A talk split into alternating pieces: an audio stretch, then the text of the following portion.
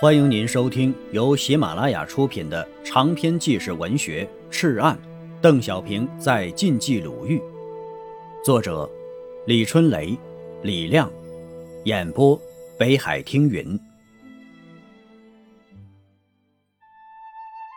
第十二节，邓小平一见聂荣臻，便说道：“我的救命恩人到了。”朱怀冰气势汹汹。可转眼间呢，他的小老婆就当了俘虏。晋冀鲁豫边区的雏形已经呼之欲出。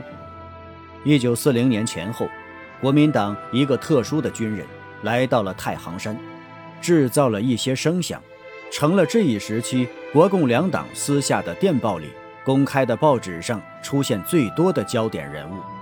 这个军人叫朱怀冰，是国民党第九十七军军长。说此人特殊啊，有两点。第一点呢，是对共产党特别仇恨。朱怀冰是湖北黄冈人，陆军中将，曾经代理湖北省主席。一九二九年在鄂东苏区，他熟悉地理民情，委派一些坚决反共的人当县长、区长，组成地方武装，使苏区红军损失殆尽，从此以反共能手自居。深获蒋介石的青睐。朱怀冰素以懂政治的军事家、懂军事的政治家自称。一九三九年奉命开赴河北驻防后，对八路军以及各地民主政权非常仇视。他说：“呀，国民党既有外患，也有内忧。外患好除，这日本人总有一天要退出中国；而内忧……”则必须要花大力气铲除。他主张啊，政治军事双管齐下，把八路军挤出河北。他指示各县政府，八路军是封建割据势力，不得供应军粮，应阻止青年加入。他多次写信要讲重视中共的野心，并表示愿到济南赴汤蹈火，武松打虎。朱怀冰的第二个特点是好色。朱到济南时年届六十岁，又纳了一房姨太太，叫汪婵娜。这在抗战初期的前沿军营里是绝无仅有的。在他的影响下，部下将领多把太太儿女带在身边。一时间呢，朱营的刀光剑影中缠绕着燕语莺声，堪称一景。一九三九年十一月。朱部终于从蓟西调到歙县一带。一九四零年初，蒋介石命朱怀冰、陆中麟、孙殿英等部据守磁县、武安、歙县、临漳、临县地区，并与直南石友三、丁树本及山东沈鸿烈等部连成一体。另外呀，再增调四十一、七十一军向太南开进，企图待两军到达后。以朱怀冰、庞炳勋及石友三等部为主，由南而北向太行、济南大举进攻。朱部到歙县后，立即为国民党县长张守奎撑腰，公然破坏八路军抗日组织，成立了乡农会、社训队，与八路军对抗，拉夫、派粮、派款，抓捕抗日干部及群众。十一月下旬，在银河井。古台等地活埋抗日干部三十八人。十二月上旬，用石头将西区农会干部王友诗头颅砸烂，不治而死。一九四零年一月，在昭义村抢劫八路军军粮，并威胁群众不准给八路军送粮，谁用济南钞就枪毙谁。一九四零年春天，朱带十几个骑兵到八路军总部。指责八路军侵犯了他的房地，勾引他的部队倒戈，要求把根据地让给他的部队。朱德拍桌子问道：“你九十七军与日本打了几仗？牵制了多少敌人？究竟是谁在搞摩擦？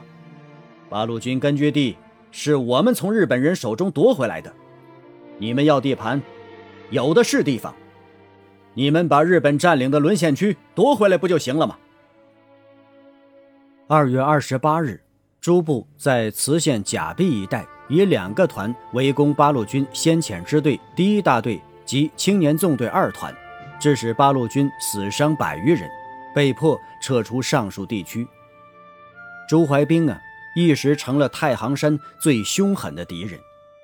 幺二九师根据总部命令，调集青年纵队、独立支队、先遣支队、独立游击支队、师部特务团等十三个团的兵力。准备反击，兵力不够，向晋察冀借兵；粮食不足，向武安县借粮。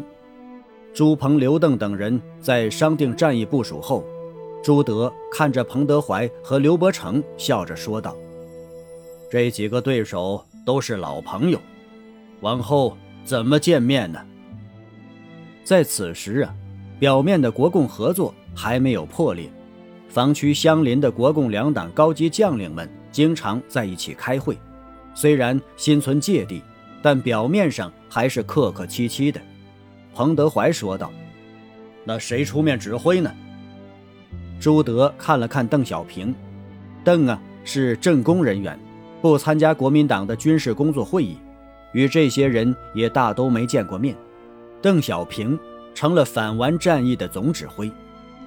一见聂荣臻，邓小平就伸出了手，高兴地对李达说道：“我的救命恩人到了。”西安事变前呢，邓小平在甘肃庆阳得了一种非常严重的伤寒病，昏迷不醒，什么东西也不能吃，生命危险。正好此时共产党和张学良搞统一战线，张派人送来两车慰问品，其中啊。有一些是罐装牛奶，看到这些十分珍贵的营养品，聂荣臻马上想到了病危的邓小平，当即决定，所有牛奶全部送给他。正是靠了这些牛奶，邓小平又活了过来。聂荣臻说道：“我只不过是顺水人情，是你自己的命大呀。”聂是来送兵的，接到总部的命令后。马上抽调了两个团和冀中警卫旅，组成了南下支队，由陈正湘任支队长。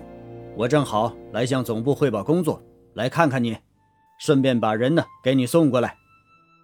三万人，两千匹马，五天仗，该需要多少粮食呢？最少也得五千担。这平时啊，主力部队分散驻扎，相距较远，谁有谁的吃粮区。现在这么多人马聚集在一起，粮食啊是最现实的问题了。歙县本地的存粮显然调集不出，靠外地运输也不现实。到处啊是日军的封锁线，只有到北边相邻的武安县想办法了。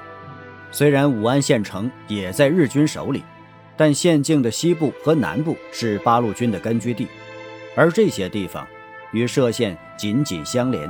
且土地肥沃，抗日县政府存有余粮。二月底的一天，邓小平在骑兵连的护送下，来到了武安县抗日政府的临时驻地野桃村。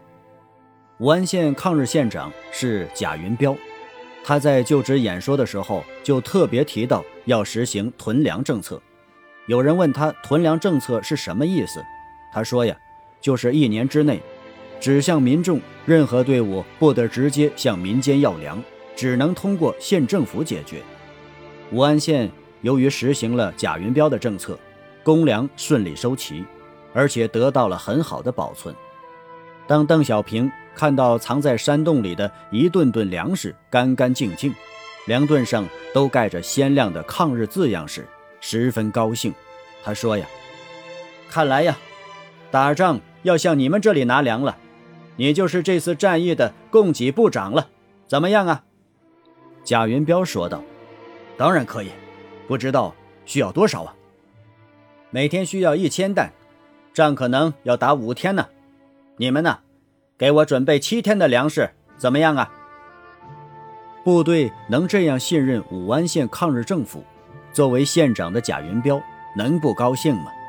他很快就从各地筹足了粮食，他预备的。不是七天，而是十天，只能备而无用，不能用而无备嘛。并且呀，他还将所备之粮按指示陆续运到了漳河边上，人民预备的粮秣总是足足有余。朱怀兵部之新二十四师驻歙县石坡镇以南张家庄禅房至台华关防地区，九十四师在武安泽布交崔卢到歙县灵底磁县石布曹甲壁一带。军部及另一个师在临县孙殿英部之南，同时啊，陆中林部主力在漳河以南，临县仁村及以东山地；孙殿英部主力位于临县及其西南地区，一部在歙县东西达城、临望、固新一带；庞炳勋部位于山西长治以南地区，皆处于观望状态。此时啊。陆中林因为被解除了河北省政府主席职务，对摩擦已不甚积极。孙殿英持观望态度。庞炳勋部被八路军三四四旅、三八五旅所抑制，无法北进。实际上啊，朱怀兵成为深入的孤军。战役于三月五日二时打响。朱怀兵万万没有想到啊，他一向看不上眼的八路军。打起仗来，个个猛如虎豹，而他的部队在经过最初的顽强抵抗之后，竟然放弃了阵地。虽然他亲自用手枪打死了两个营长，但仍然是止不住后退的潮水。八路军一鼓作气，将朱怀兵部从歙县石坡、玉林井、黄金庄一带，经关防、灵底、两岔口、花园等地。只赶到临县孙殿英的新五军防区之南，朱怀兵部是通过孙部逃出去的。但当八路军追来时，孙部严阵以待，八路军只得收住马蹄。亲爱的听友，本集播讲完毕，感谢您的收听。